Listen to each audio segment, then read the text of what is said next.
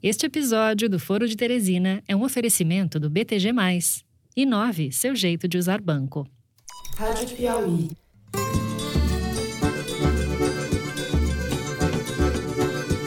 Olá, sejam muito bem-vindos ao Foro de Teresina, podcast de política da revista Piauí. Abertura em Brasília, jogos em Natal, Pernambuco, final com público. Não é possível, é inaceitável. É uma vergonha, é um assinte, é um tapa na cara. Eu, Fernando de Barros e Silva, como sempre na minha casa em São Paulo, tenho o prazer de conversar com os meus amigos José Roberto de Toledo, aqui pertinho. Opa, Toledo! Opa, Fernando! Opa, Thaís! Essa é uma discussão delirante, esdrúxula, anacrônica e contraproducente. É como se a gente estivesse escolhendo de que borda da Terra plana a gente vai pular. E Thaís Bilenque, em Brasília. Salve, Thaís! Salve, Fernando Toledo! Salve, Brasil! Salve, Brasil!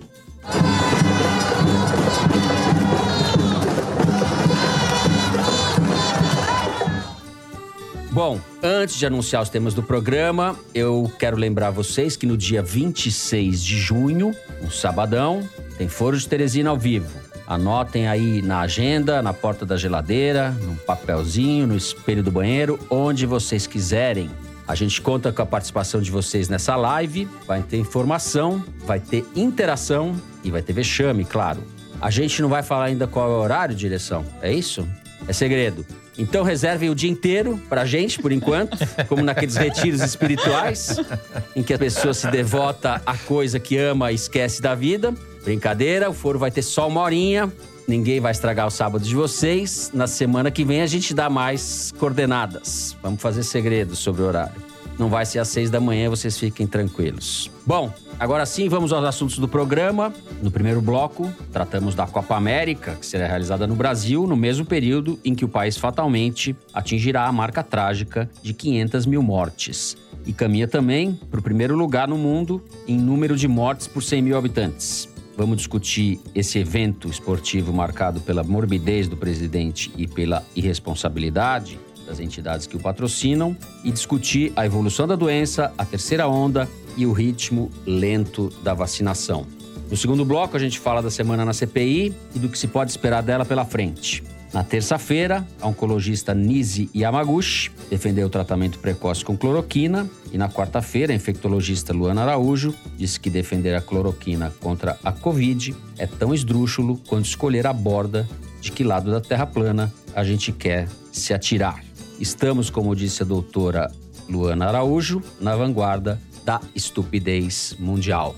No terceiro bloco, a gente fala da decisão do Exército de não punir o general Pazuello por ter participado de ato político em favor de Jair Bolsonaro. Vamos comentar as manifestações do último sábado, que tomaram as ruas de mais de 200 cidades contra Bolsonaro. E, por fim, o pronunciamento do presidente da República em cadeia de rádio e TV, na última quarta-feira, que foi dirigido, sobretudo, aos agentes do mercado. Recebeu muito panelaço em troca. É isso, vem com a gente.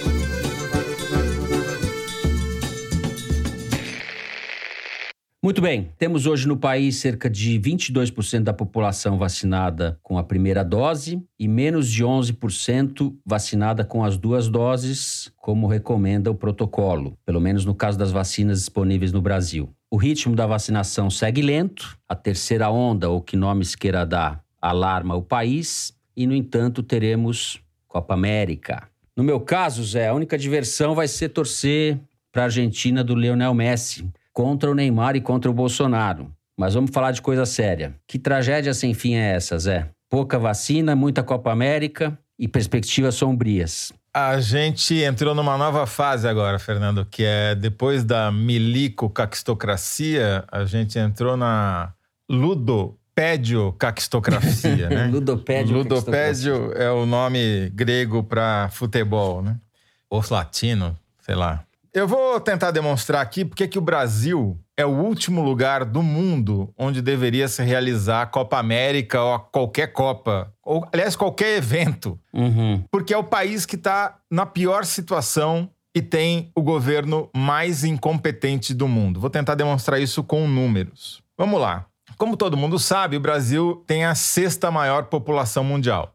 Mas se você pegar todos os rankings da pandemia, o Brasil se destaca negativamente em todos eles. E se a gente somar essas posições, a gente chega à conclusão de que não há país no mundo pior do que o Brasil para a pandemia. Então vamos lá. O Brasil, apesar de ter apenas a sexta maior população, tem o segundo maior número de mortes. Todo mundo está tristemente cansado de saber disso. Estamos, quando gravamos o programa, com 468 mil mortos. Nas minhas projeções aqui, a gente deve chegar a 500 mil mortos lá pelo dia 18 de junho. Mas infelizmente não vai parar aí. A gente já tem contratadas pelo menos mais 50 mil mortes, que devemos chegar às 550 mil mortes lá para a primeira metade de julho, se a pandemia continuar no ritmo que está, projetando uhum. com base nos últimos 15 dias. Ou seja, a gente está correndo atrás do primeiro lugar no número absoluto de mortes, que ainda é algo que os Estados Unidos ostentam com 596 mil mortos. Porém, a epidemia nos Estados Unidos ela deu uma estabilizada muito significativa e a quantidade de mortos diários diminuiu drasticamente por causa da vacinação, que lá está muito mais avançada. Os Estados Unidos né? têm quanto? 100 milhões de habitantes a mais que a gente, mais ou menos. Sim, o Brasil tem 213 milhões de habitantes, os Estados Unidos têm 331 milhões de habitantes. 120 milhões a mais. Exatamente. Então, uma medida para você saber proporcionalmente à população quem está pior é justamente o número de mortos por 100 mil habitantes. E nesse ranking, o Brasil vem disparando nas últimas semanas. Até três ou quatro semanas atrás não estava nem entre os dez primeiros, e agora já está em quarto lugar se a gente fizer um ranking com os 100 maiores países do mundo. Eu preciso só fazer um parênteses, que eu não estou considerando o Peru, porque as estatísticas do Peru deram uma enlouquecida nos últimos dias e eu tirei o Peru Opa. estatisticamente falando. Tá? Então, tirando o Peru, entre os 100 maiores países do mundo, o Brasil tem a quarta maior taxa de mortalidade por 100 mil habitantes por Covid. Ultrapassou recentemente a Bélgica, que foi durante muitos meses a primeira colocada, e atualmente o Brasil só está atrás da Hungria, com 308 mortos por 100 mil habitantes, da República Tcheca, que tem 281 mortos por 100 mil habitantes, e da Bulgária, que tem 255 mortos por 100 mil habitantes. O Brasil está com uma taxa de 219 mortos por 100 mil habitantes. Pois bem, o problema de você levar em conta a taxa é que o sofrimento não é dado apenas pela proporção em relação à população. Obviamente que os húngaros estão sofrendo muito, né? Proporcionalmente conhecem mais gente que morreu do que os brasileiros. Porém, quando você vê o número absoluto de mortos na Hungria, você percebe que as tragédias, de um ponto de vista global, é muito menor lá. A Hungria está em 21 lugar no ranking de mortes, em número absoluto de mortes.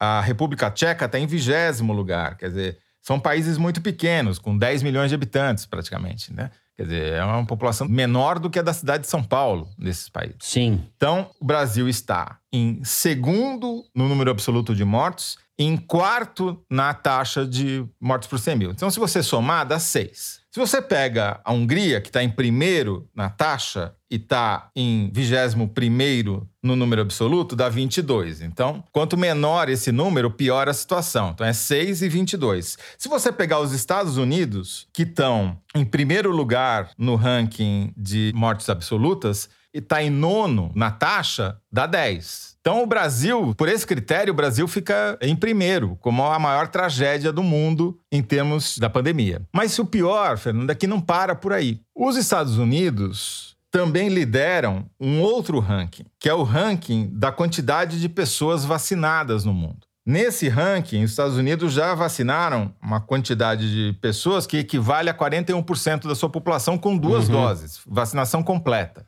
tá certo? Certo. Está em terceiro lugar na taxa de vacinação e em primeiro em número absoluto. O Brasil vacinou muita gente, porque tem uma população muito grande. No ranking absoluto de vacinação, o Brasil está em quarto lugar, e esse número que o governo fica fazendo propaganda. Mas proporcionalmente, a gente só vacinou 10,5% da população com duas doses. o que nos coloca na 23ª posição no ranking de vacinação proporcional à população. Quer dizer, a gente está no pior da morte se a gente considerar a posição relativa no ranking, tanto da taxa quanto do número absoluto, em 23 na vacinação, quando você considera proporcional à população. Se quiser somar, daria 27, né? O número absoluto de vacinados mais o ranking da vacinação. E aí, quanto mais baixo o número, melhor, e não pior, como no outro. Nesse caso, os Estados Unidos ficariam com 4 e a gente com 27. Isso mostra como o Brasil está atrasado. E daí, quando você olha o histórico desses números, quando você traça os gráficos e vê como é que a gente chegou aqui,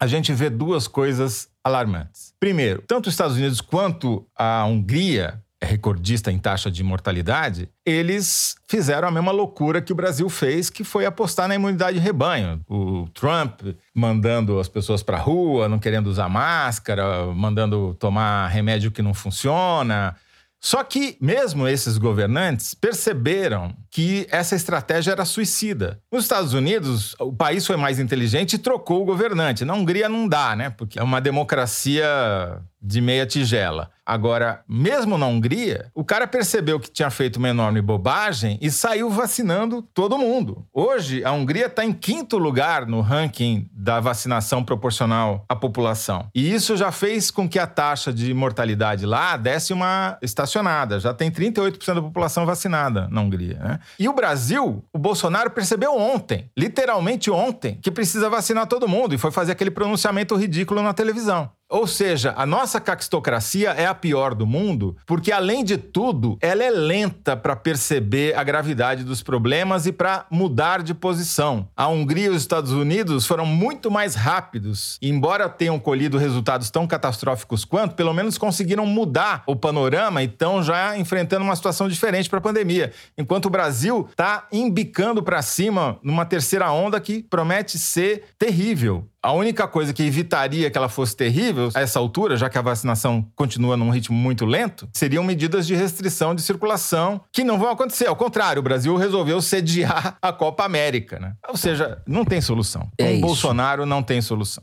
Muito bem. Thaís Bilenque, tá animada para a Copa América? É, já tô separando aqui minha camiseta da seleção, que eu não tenho. Toledo, qual que é o número Brasil e Hungria por 100 mil de O novo? Brasil tem 219 mil mortos por 100 mil habitantes e a Hungria 308. Bom, Mato Grosso tá com um índice de mortos por 100 mil habitantes de 307, segundo o índice Monitora Covid da Fiocruz. O Rio de Janeiro tá com 294. Goiás tá com 242. E o Distrito Federal tá com 285. Quer dizer, todos esses quatro estados estão com índices superiores à média nacional e beirando esses países com o pior índice de mortalidade por 100 mil habitantes. E, por coincidência, são eles que vão sediar os Jogos da Copa América.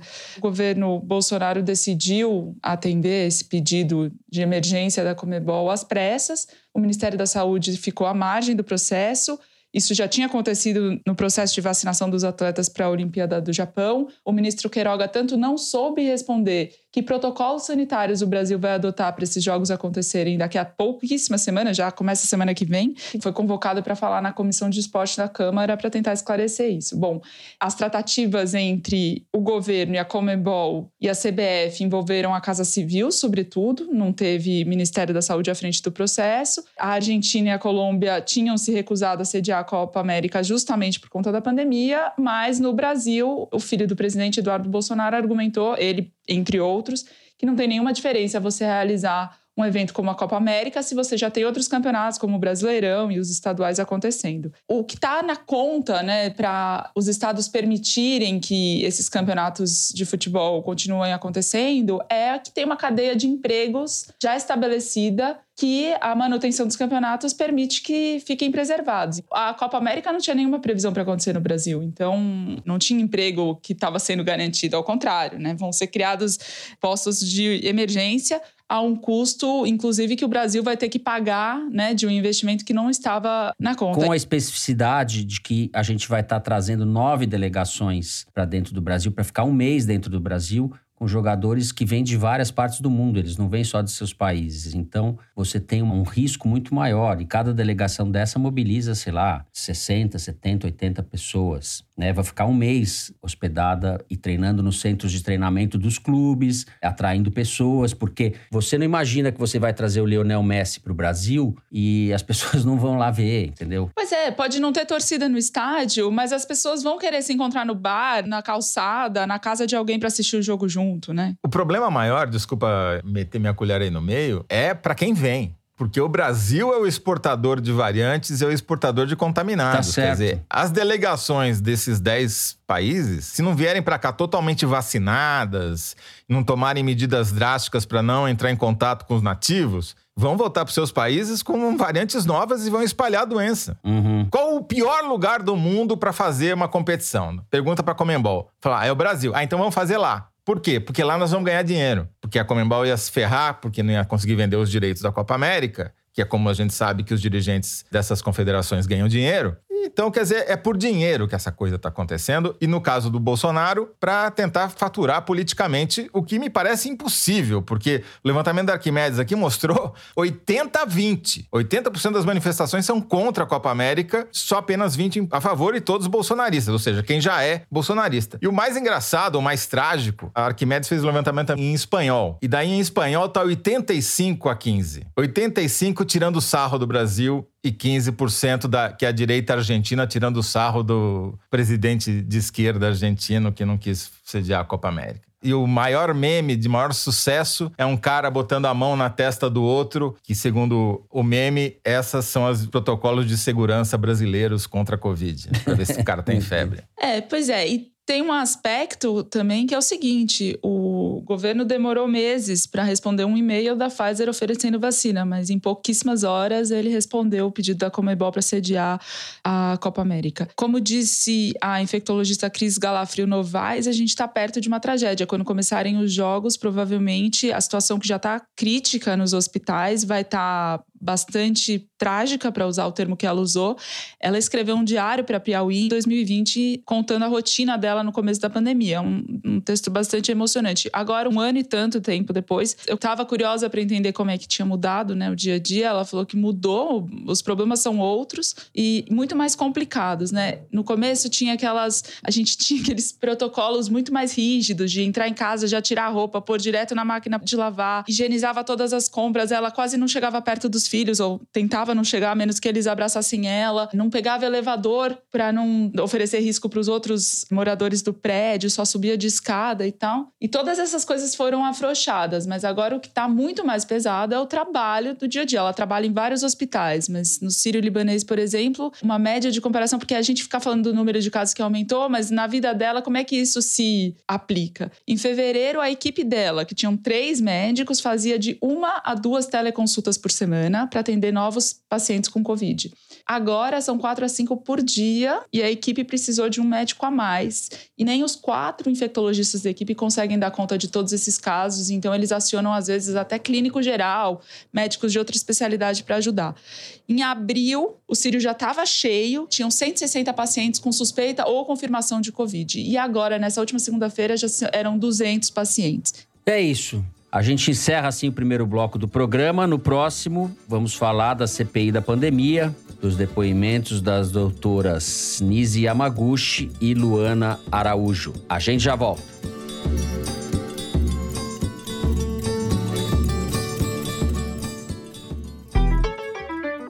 O BTG Mais é um banco feito para os sonhadores, como você, que está sempre pensando em tirar um velho sonho da gaveta. Seja BTG, um banco completo com modalidades de crédito adaptadas ao seu estilo de vida. A gente analisa a sua necessidade e oferece o que você precisa para realizar o que tanto sonhou. BTG, inove seu jeito de usar banco. Baixe o app.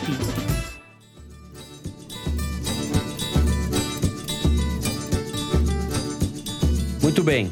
Na terça-feira, a CPI da Covid ouviu a médica oncologista Nise Yamaguchi, que é a consultora para o kit Covid do governo, né? Como se diz. Ela insistiu em dizer que o tratamento precoce salva vidas no Brasil.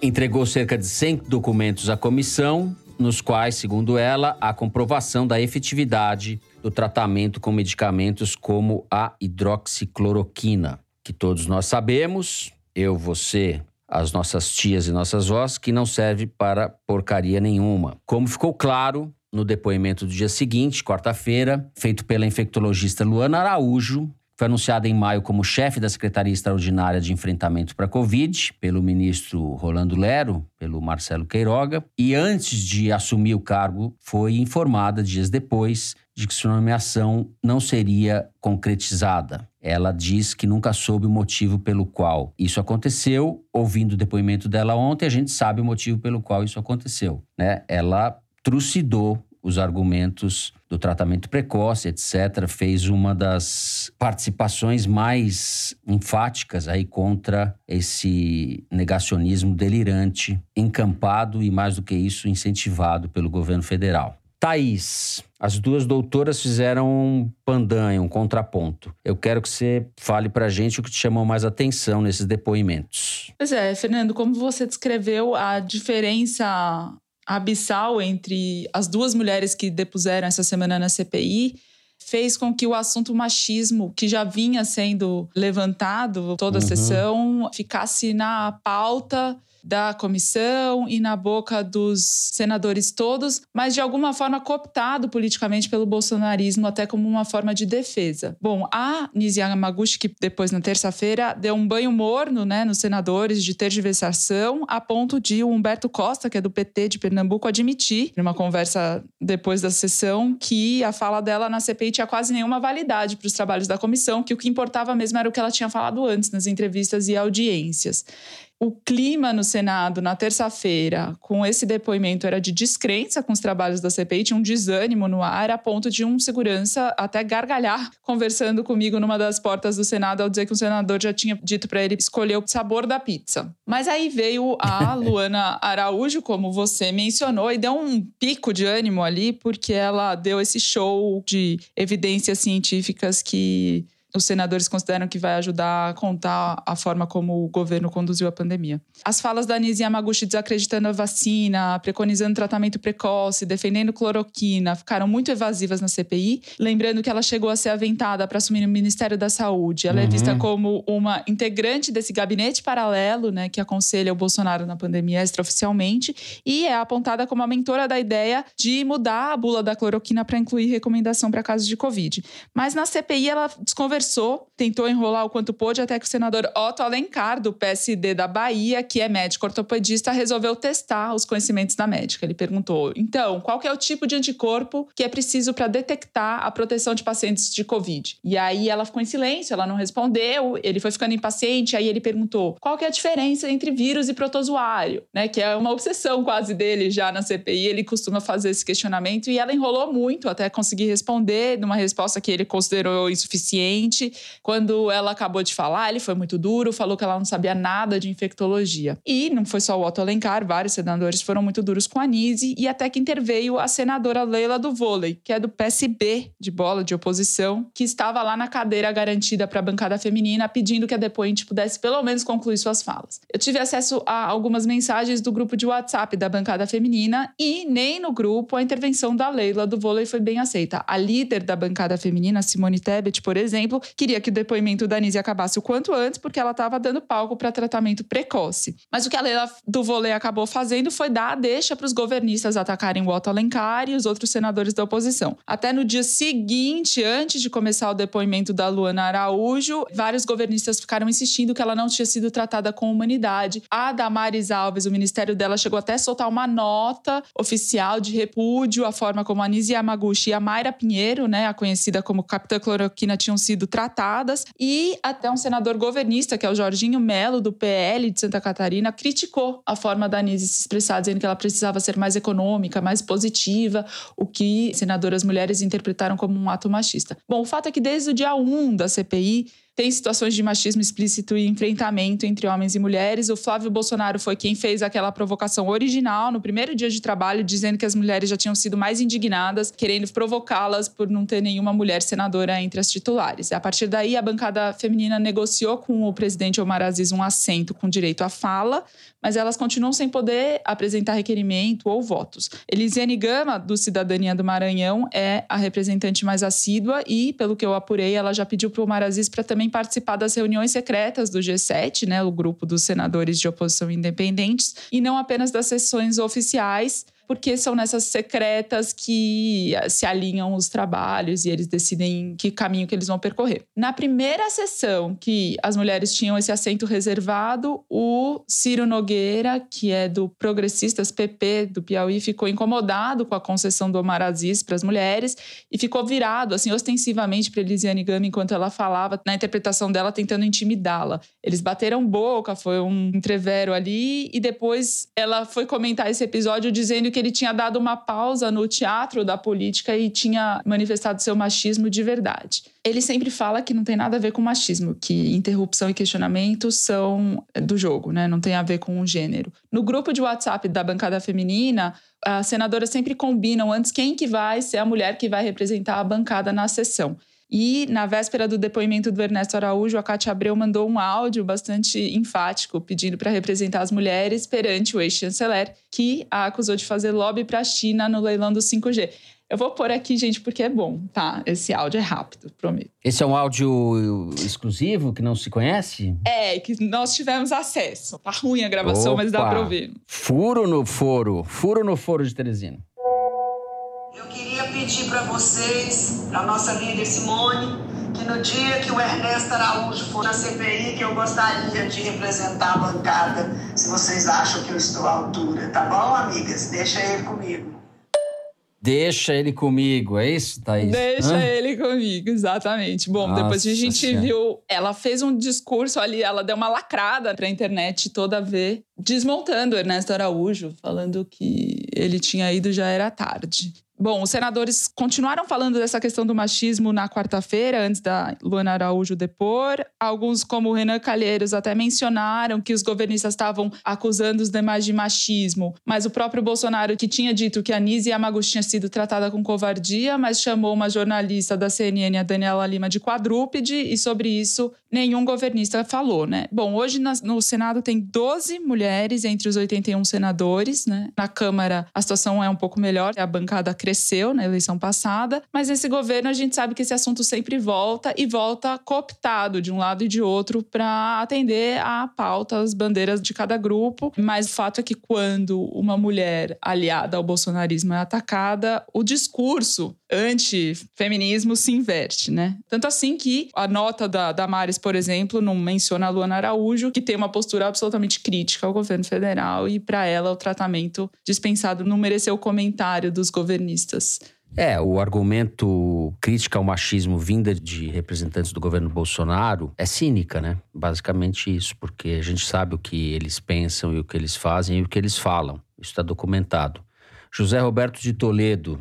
Bom, primeiro eu queria prestar homenagem ao senador Otto Alencar por estar aumentando o conhecimento científico da população brasileira. Ele que já nos tinha dado a definição de vaso vagal, essa palavra que jamais sairá dos anais do Congresso Nacional, nos deu agora a diferença entre vírus e protozoário. E eu quero defender essa questão que ele apresentou para a doutora Anise Yamaguchi, porque ele não fez isso como uma pegadinha. A pergunta dele tem muita lógica. A pergunta original foi: quando houve a epidemia de H1N1, os médicos e os cientistas foram atrás de um remédio contra vírus ou contra protozoário? Aí a própria Anise respondeu: contra vírus, né? Que é o Tamiflu, famoso Tamiflu, um antiviral. E daí a pergunta seguinte era: então por que numa epidemia provocada por um outro vírus, que é o coronavírus, a gente vai atrás de um remédio para matar protozoário, que é a cloroquina, ivermectina. Esse era eh, o contexto da fala. E daí, como ela se enrolou toda, ele falou: Bom, mas a senhora sabe qual é a diferença entre protozoário e vírus? E eu fiquei com a impressão que ela não sabia, mas enfim. De qualquer modo, a CPI, ela tá rodando em falso. Eu acho que a Simone Tebet, que a Thaís mencionou, tá Uhum. completamente certa. Cloroquina é o assunto que os bolsonaristas querem. Porque nesse assunto dá 45 ou 55% no levantamento da Arquimedes toda semana. Toda vez que a CPI começa a falar de cloroquina, é quase meio a meio. A diferença é desprezível, tá na margem de erro ali, entendeu? Agora, o que eles não gostavam de falar sobre era sobre vacina. Evitavam a todo custo, porque mostrava a cactocracia ruminante, né? A rumino-caquistocracia bolsonarística, né? A estupidez elevada à décima potência pela lentidão, para perceber que essa era a única saída possível. Pois bem, o Bolsonaro chegou, enfim, felizmente, à conclusão de que agora é hora de falar de vacina. Fez um pronunciamento na televisão para falar disso. Fez um ato no Palácio do Planalto para anunciar que a Fiocruz ia começar a produzir o famoso IFA, né? O ingrediente mais importante para a produção das vacinas, produziu o IFA no Brasil. E foi um ato tão político que o presidente da Fiocruz não permitiram que ele falasse. Só os políticos falaram num ato sobre ciência. Isso é a síntese do governo Bolsonaro, né? Por quê? A conta do Bolsonaro é: ah, saiu o dado do PIB, parece que tem uma recuperação aí em marcha, Finalmente vamos começar a produzir IFA no Brasil. A Fiocruz já passou o Butantan como maior produtora de vacina no Brasil. Quer dizer, não vou botar mais azeitona na empada do Dória. Então agora eu posso falar de vacina. Só que é tarde demais, né? Quer Sim. dizer, antes tarde do que nunca, mas é muito tarde. Por isso que ele está mudando o discurso e está agora querendo virar o pai da vacinação. Agora, nada disso exime o Bolsonaro de ser o pai de uma nova expressão que foi cunhada pelo imunologista Eric Feigl-Ding, da FAS, que é a Federação Americana dos Cientistas. Ele chamou o que está acontecendo no Brasil de pandemicídio, que é uma tentativa deliberada de matar a sua própria população através da pandemia. Isso por conta de um artigo que saiu uhum. da Vanessa Bárbara no New York Times, descrevendo o que tinha sido a pandemia no Brasil até agora. Ou seja, entramos para os anais da história como patrocinadores de mais um termo trágico: pandemicídio. Por falar em termo trágico, eu não queria deixar de registrar no programa a fala, nem sei como qualificar, mas a fala do presidente do Conselho Federal de Medicina, o senhor Marcelo Ribeiro, que disse falar em nome de mais de 500 mil médicos, contra a CPI que ele chamou de tóxica, etc. Isso é um, um sintoma do tamanho do buraco em que o Brasil se meteu. Um personagem que dirige a entidade de classe nacional dos médicos fazendo um discurso bolsonarista, obscurantista, contra tudo que o bom senso e a ciência mandam, postado não por acaso e tweetado pelo próprio Bolsonaro. Vamos ver se os médicos reagem à altura a barbaridade que esse sujeito cometeu. Ele se dispôs, inclusive, ele se convida para ir à CPI para falar o que está sendo feito. Eu confesso que gostaria de vê-lo na CPI, respondendo ao Otto Alencar. Em todas as profissões, a gente tem gente que presta, gente que não presta, gente picareta e gente competente. E a imensa maioria dos médicos. Heróica, né? Nessa pandemia, estão morrendo pela causa. Agora, eu fico impressionado como o sujeito faz faz faculdade de medicina e termina falando esse tipo de coisa. Realmente, aí sim é o caso de ser preso, ter o diploma cassado, fazer alguma coisa. Esse presidente do Conselho Federal de Medicina é um caso de polícia. É, a gente chegou numa situação que a gente tem dificuldade de vocalizar, né? A gente tem dificuldade de vocalizar. É como se a gente tivesse perdido a medida das coisas. A gente está procurando como é que se mede, como é que se faz, como é que volta para a realidade. O depoimento da médica da Luana Araújo foi recebido com tanto entusiasmo, porque um pouco foi um chamamento à realidade, a chamar o absurdo de absurdo, enfim. E é isso que a gente está vivendo. Ficar discutindo cloroquina, essa altura do campeonato, realmente o Brasil entrou num atalho da história aí que eu não sei como a gente vai fazer para sair. Como disse o André Singer num texto, como é que a gente vai pôr a pasta de dente de volta para dentro do tubo? Não sei. Muito bem, ficamos assim com o segundo bloco do programa, já estourou, já levei puxão de orelha da direção. Vamos agora para quê, diretora? Vamos pro número da semana, né, Mari? Sem intervalo. Vamos lá, pode falar. Fernando, o número da semana é 5.7 mil. É o seguinte: em fevereiro foram registrados no Cadastro Geral de Empregados e Desempregados o desligamento por morte de 5.700 contratos de trabalho formais, ou seja, contratos que foram encerrados porque o trabalhador ou trabalhadora morreu. Aí nós comparamos esse número com o registro de março. Em março, houve 10.600 desligamentos por morte, ou seja, o dobro de um mês para o outro. Não é possível saber a causa da morte desses trabalhadores, mas é possível deduzir a causa quando se pensa que de fevereiro para março nós vivemos o auge da pandemia. Foram dias e dias de recordes de mortes diárias por Covid-19.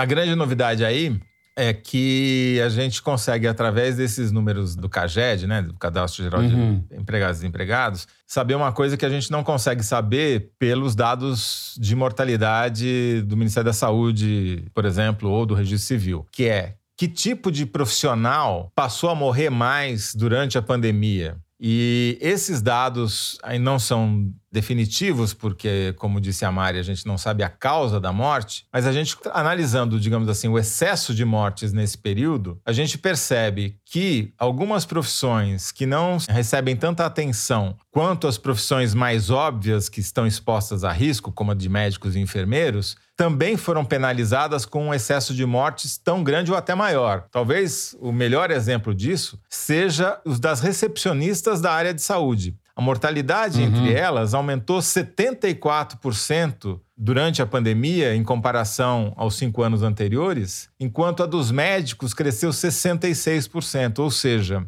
aquela funcionária que trabalha na entrada do hospital, do pronto-socorro, das clínicas, exposta. dos postos de saúde, que está exposta ao vírus tanto quanto o pessoal técnico especializado, médicos e enfermeiros, acabaram tendo um crescimento da mortalidade maior ainda do que entre os médicos.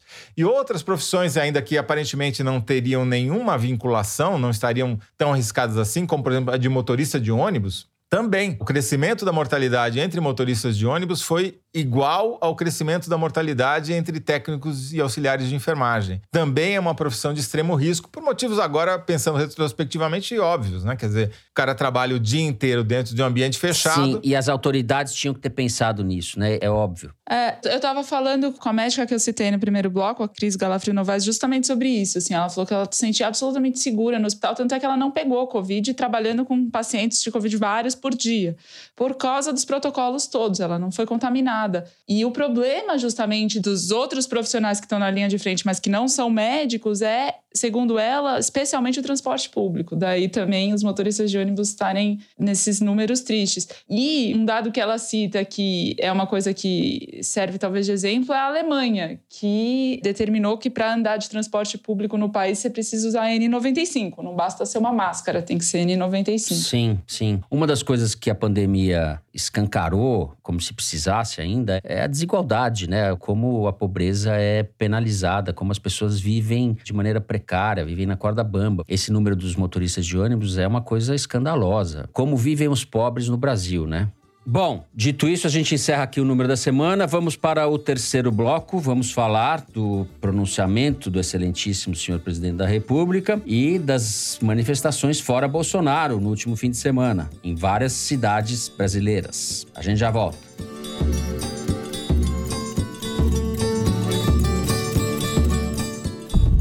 Garoto Evandro Caetano, de 7 anos, desaparece misteriosamente. Possível ligação entre o desaparecimento de crianças e a morte do garoto Evandro, de 6 anos. Você tá dando a entender que essa criança pode ter sido vítima do ritual de magia negra? O garoto não foi morto no mesmo local onde o corpo foi encontrado. Ninguém foi atrás para saber o que que tinha acontecido.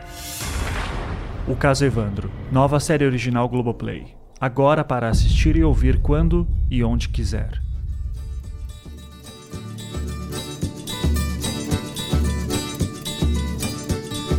Muito bem.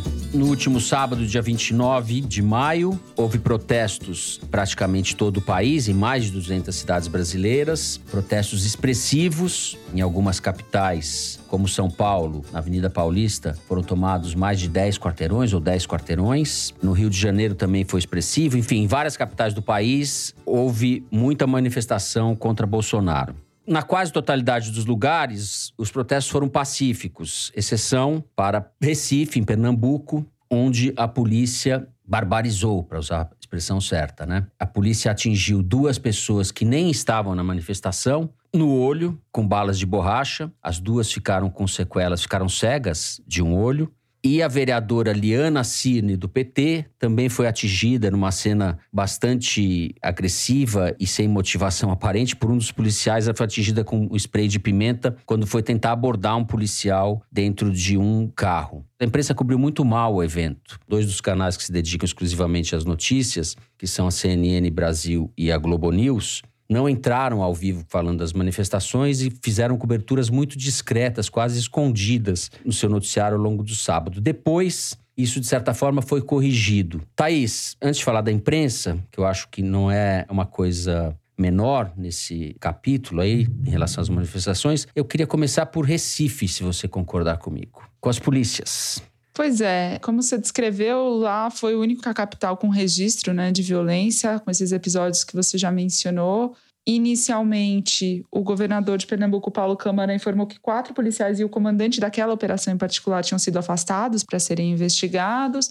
Depois teve uma forte pressão e ele acabou trocando o comando geral da polícia e afastou mais dois policiais. Enquanto ele recebia a vereadora Liana Cirne no Palácio do Governo, o coronel da Polícia Militar Alberto Feitosa ficou plantado em frente ao palácio fazendo uma live, uma transmissão ao vivo pelas redes sociais dele atacando o governador Paulo Câmara. Ele falava, por exemplo: "Será que o senhor não percebe, governador, que ao enfraquecer a Polícia Militar, o senhor enfraquece a si próprio, já que é o comandante-chefe dessa instituição?" Bom, esse coronel Alberto Feitosa do PSC é um bolsonarista de carteirinha e um dos sete deputados estaduais da Assembleia de Pernambuco com algum vínculo com forças de segurança. Outro é o Joel da Arpa, do PP, que também é policial militar. Em 2018, surfou na onda do Bolsonaro e dobrou a votação na Assembleia Legislativa. Ele diz que é um advogado de defesa dos policiais, também fez live em frente a Palácio, etc., falando: bom, a gente espera que o soldado que está na luta não seja usado como bode expiatório. Estamos à beira de uma eleição no ano que vem.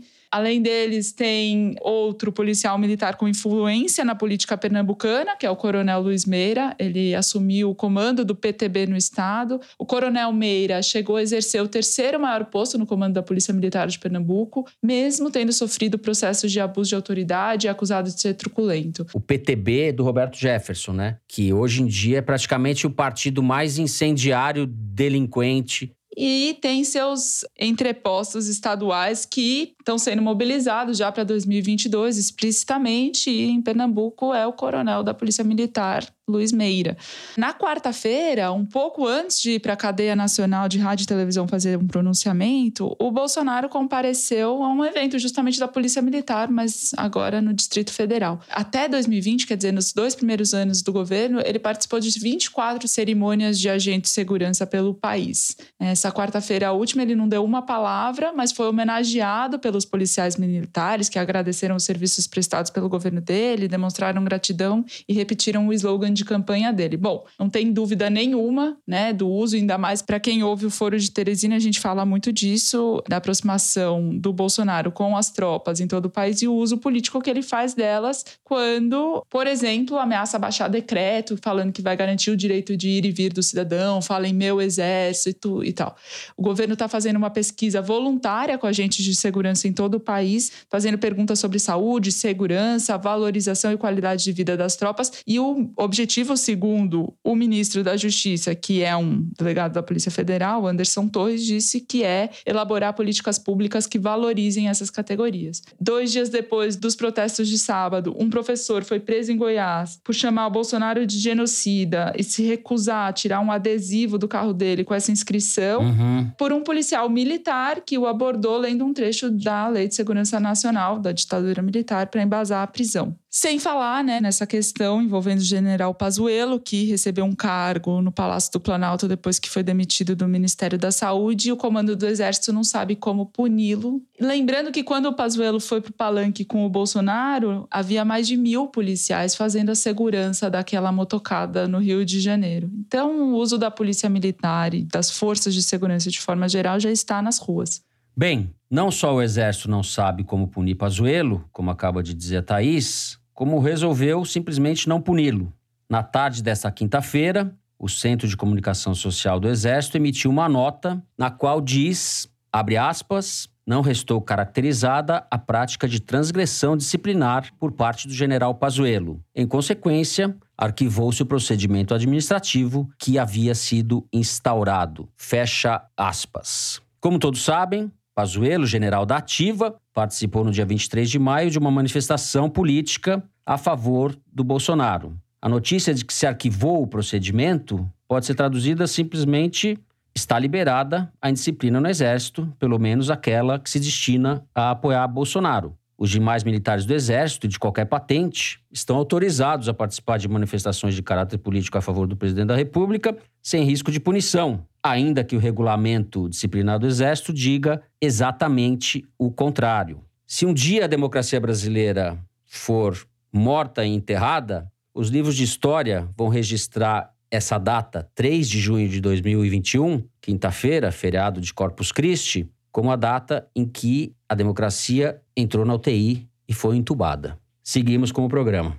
Zé, CPI mais manifestações. Isso tem cara de que pode levar a uma situação de fragilização do Bolsonaro a ponto de se poder falar em impeachment ou não? Longe disso. O que a gente está assistindo é um processo em que o Bolsonaro está deixando clara a sua estratégia daqui até o final do governo e visando uhum. a sua reeleição. Primeiro, ele continua destruindo a hierarquia dentro das instituições militares. Seja no Exército, praticamente proibiu o comando do Exército de punir o Pazuello por ter descumprido a lei, seja incentivando motins da Polícia Militar. Né? Isso que ele fez no Distrito Federal, essa cerimônia que a Thaís referiu, é porque ele deu aumento para a Polícia Militar do DF.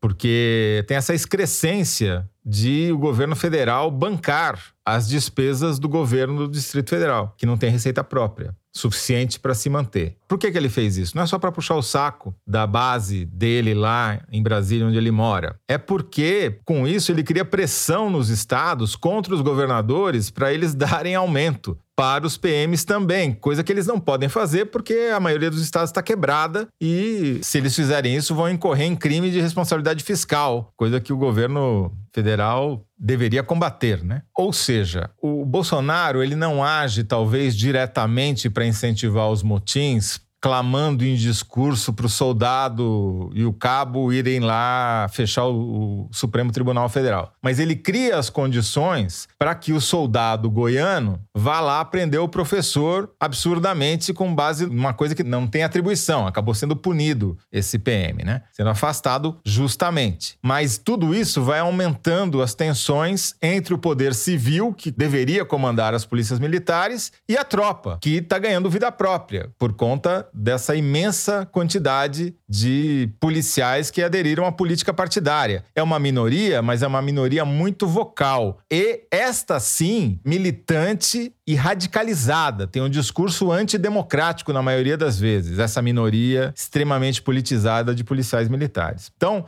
o que a gente viu nessas últimas duas semanas foi não uma motocada, foi um desfile militar motorizado com o presidente da República à frente, num fim de semana, e a reação no fim de semana seguinte. A reação, devo dizer, foi maior do que eu imaginava, dado que não havia consenso na esquerda sobre a convocação dessa manifestação. Basta ver que a CUT não fez a convocação, a Central Única dos Trabalhadores, que não é a única e cada vez menos os trabalhadores. Né? Os maiores líderes da oposição não. O Lula não foi para a manifestação, tá certo? É, Nem o Lula não foi, o PT, o PT ficou bastante dividido a respeito disso, né? O, Eles o tentam não... manter uma distância segura ali, para não serem acusados Sim. de incitar aglomeração, mas para eles é muito conveniente que haja mesmo, né? Uma manifestação é. ou várias. Então, o cenário que está pintando é o cenário cenário que a gente já vem falando aqui faz tempo. É o cenário que você tem o Bolsonaro, de um lado, com essa força militar apoiando e garantindo a sobrevivência dele, a permanência dele no poder, porque ele é um instrumento de chantagem contra os civis e contra a política, e contra os governadores e contra os parlamentares, etc. E, do outro lado, quem está conseguindo galvanizar maior apoio na esquerda, sem dúvida nenhuma, é o Lula, haja vista todas as pesquisas. O que nos leva a especular sobre o motivo de a cobertura dos jornais, principalmente nas primeiras páginas dos jornais, ter sido o que foi. O Estadão e o Globo não deram foto na edição do dia seguinte, de domingo, dessas manifestações que aconteceram em mais de 200 cidades brasileiras. E eu tendo a crer que o motivo é cromático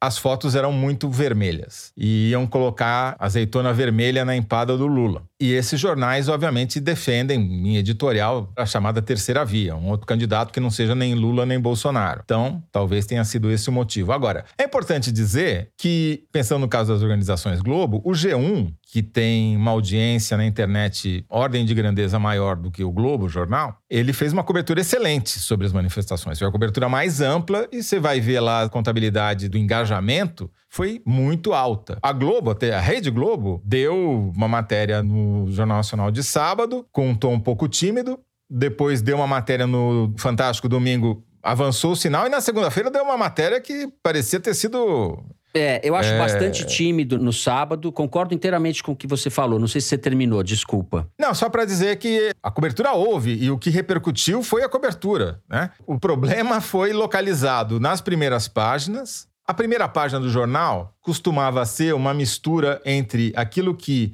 o jornal achava que é importante, que é o noticiário, com aquilo que ele achava que deveria ser importante, que é o editorial, né? Os assuntos que ele acha que deveriam estar sendo tratados. Hoje em dia, praticamente virou só o que ele acha que deveria ser importante, né? Porque o noticiário não é na primeira página mais. Tá? É nas, nos posts nas mídias sociais, nos sites, é outra dinâmica. Isso daí mudou. A primeira página continua sendo um símbolo desses tempos pretéritos aí do século passado de como se fazia comunicação no Brasil. É, de qualquer forma, nós trabalhamos, nós três aqui trabalhamos bastante em jornal. As primeiras páginas são documentos históricos. Toda edição de jornal é um documento histórico, mesmo com a notícia agora sendo 24 horas, não para, e cada vez mais vai ser assim. As primeiras páginas dos jornais têm um efeito simbólico e têm uma obrigação de ser um documento histórico. É, Então, você omitir ou publicar de maneira muito marginal aquele que foi o principal assunto da véspera é uma espécie de antijornalismo bastante escandaloso. Fazia tempo que eu não via uma coisa dessa ordem na capa dos jornais, entendeu? Uma intervenção editorial que não tem nada a ver o jornalismo, os critérios que se foram considerados, tanto no caso da capa do Globo como no caso da capa do Estadão, não foram os critérios jornalísticos, foram isso que você falou, né? E daí é grave. Porque daí, assim como no caso das polícias, para juntar com o que a Thaís falou, esse comportamento dos jornais podem ser vistos um pouco como um sinal do tipo de cobertura que vem por aí, do tipo de comportamento que vem por aí por parte da polícia, ou do tipo de caldo de cultura que está se formando. Eu vejo com bastante ceticismo o desdobramento aí da cobertura dos veículos desse processo em benefício do Bolsonaro, devo dizer. É mais ou menos o que se já fez em 2018 de naturalizar uma excrescência que é o governo Bolsonaro. É uma encruzilhada da civilização que o Brasil vai passar na eleição do ano que vem, na minha opinião. Continua sendo aquilo que o editorial do Estadão definiu como uma escolha muito difícil. é a Muito mesma escolha difícil. muito difícil que eles vão ter que enfrentar e ficou claro na capa dessa semana o que eles continuam pensando. Thaís, para arrematar esse bloco. Não, o Bolsonaro aproveitou que os números do PIB vieram acima da expectativa e decidiu fazer um, um pronunciamento ali em cadeia nacional. Prometeu vacina para todo mundo até o fim do ano, horas depois do Dória prometeu mesmo até outubro em São Paulo. O fato é que teve panelaço em diversas cidades longas, foram cobertas pelos jornais da noite, né? Não deu tempo, o Jornal Nacional foi antes do pronunciamento. E tem gente já falando das próximas manifestações em junho, tem uma divisão aí se é conveniente ou não marcar novas manifestações, mas o Bolsonaro tentou de alguma forma capitalizar as notícias de vacina e economia para ensaiar o que ele vai fazer em 2022 com a coerência de sempre, de dizer que não incentivou ninguém a ficar em casa. E é o discurso também que ele usa justamente para justificar a Copa América no Brasil, né? Tá tudo normal. O governo dele trabalha pela normalidade, quando na verdade o governo dele trabalha justamente pelo caos. Muito bem. Trabalhando pelo caos, estamos nós aqui também, né? Hein, diretora? Caos, o tempo tal. Vou encerrar o terceiro bloco por aqui e vamos agora para o momento Kinder Ovo. Quem ganhou o Kinder Ovo semana passada? Ninguém ganhou, foi Eduardo Cunha, não é isso? Mari, solta aí. A águia voa sobre as nuvens na tempestade. E o Senado da República e a Câmara dos Deputados, por seus dois É o presidentes e a pastor, maioria o dos seus Malafaia. representantes, tem voo de galináceo. Poerento, deselegante, Roberto Jefferson. réis do chão. É um coletivo. Roberto é, Jefferson. Eu não vou dizer que é um galinheiro, mas é uma canja. Se o Senado é uma canja, o Roberto Jefferson é o quê? É um sujeito Ele, repulsivo. não- ele não né? entra, o Roberto Jefferson não entra na canja porque ele fica no puleiro, né? É o que sobra quando a galinha vai embora, o que ela deixa em cima do puleiro é o Roberto Jefferson. É um sujeito repulsivo, claramente já fora de suas. Não é mais. tem sanidade mental mais, mas. E eu confundi ele com Malafaia. Faz sentido, vai, faz sentido. Malafaia, Roberto Jefferson, tá tudo ali. Mas ele tá aí operando, né? Vocês podem ter todas as reservas quanto a ele, mas ele tá, tá no jogo. Não, ele não só tá no jogo, como ele baixou um centralismo democrático no PTB, acabou com todos os diretórios estaduais, tirou os caras que dominavam o partido há décadas, né? O Campos Machado aqui em São Paulo, por exemplo. Armando e botou Monteiro, só gente Pernambuco. dele. Exatamente. É um cara perigoso. Esse cara já foi preso, ele andava armado na Câmara quando era deputado federal e gosta de posar com fuzil. Não é só louco, não. É um louco perigoso. Então, só para registro histórico aqui, presidente nacional do PTB, ex-deputado federal Roberto Jefferson, em entrevista a Ives Gandra Martins, advogado Ives Gandra Martins, no programa Anatomia do Poder, que vai ao ar na Rede Vida e no canal do Ives Gandra do YouTube. Olha só. Então é isso. Muito bem, fui vencido, mas estou feliz do mesmo jeito. Vamos agora ao Correio Elegante, aos recados dos nossos ouvintes. Vamos lá. No Twitter, Paula Reis, 75, tweetou o seguinte: Coloquei o foro de Teresina para escutar enquanto enfrentava uma pia cheia. Acabei lavando a louça com minhas lágrimas de desespero. Olha o que a gente faz com as pessoas, é, tá vendo? Não tá certo esse programa. A gente faz Bom, tá- pessoas... diante da crise hídrica iminente, até que é bom, assim, né? Ela vai conseguir. Não é a pra louça você chorar na peia. Não é pra chorar na beia. Três pessoas falaram pra eu ficar imitando Paulo Maluf, falaram pra eu fazer um programa imitando Paulo Maluf. É, é- é- Não percam a live sábado, 26 de junho. Mas bem, Toledo, agora é você que lê a sua gardenha. Obrigado, doutor Paulo. Temos aqui um correio elegante enviado pelo André Brandão, lá da Bahia. E é sobre você, Fernando. Depois de dezenas de episódios, percebi que talvez eu seja uma das poucas pessoas que se sente alegre e animado ao terminar de ouvir o programa.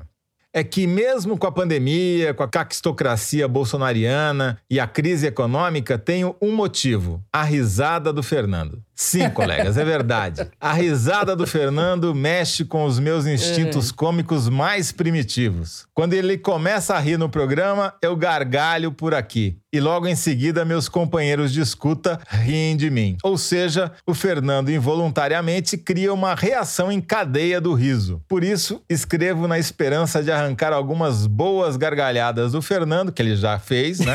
Tá que né? certamente serão recíprocas. Recado Opa, dado. que- Gentilmente peço que mandem um alegre salve para os meus queridos companheiros de risada e de foro, minha namorada Vitória e meu pai Cláudio. Muito obrigado pelo trabalho que vocês fazem e um abraço apertado. Aí, Fernando, fazendo a alegria do povo.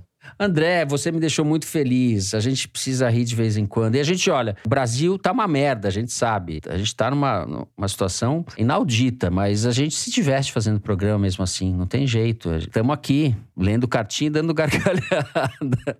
vamos lá, vamos lá, Thaís. Eu tenho dois recados e o primeiro é um pedido para a gente enviar um feliz aniversário para Tiago Câmara, ouvinte fiel do Foro e responsável pela comunicação da Anistia Internacional. Parabéns, Tiago. O segundo é um e-mail de mais um ouvinte que sonhou com a gente. Dessa vez foi a Laura, que disse assim: Acordei hoje de sonos intranquilos, ainda bicho gente, para enfrentar o último dia da semana em que faço da plataforma Zoom meu quadro negro, ensinando adolescentes e jovens adultos a falarem a língua do tio Sam. Durante o café, comecei a rememorar os sonhos da noite. Vocês três estavam em um deles. Eu os via de longe, chegando para o backstage de um grande jogo do Galo, do qual seriam comentaristas, narradores. Na linha do tempo que tento reconstruir, isso aconteceu logo depois de eu encontrar casualmente Elza Soares andando pelas ruas de minha cidade natal, de 22 mil habitantes. Ainda existem algumas personagens públicas brasileiras pelas quais temos apreço, a ponto de aparecer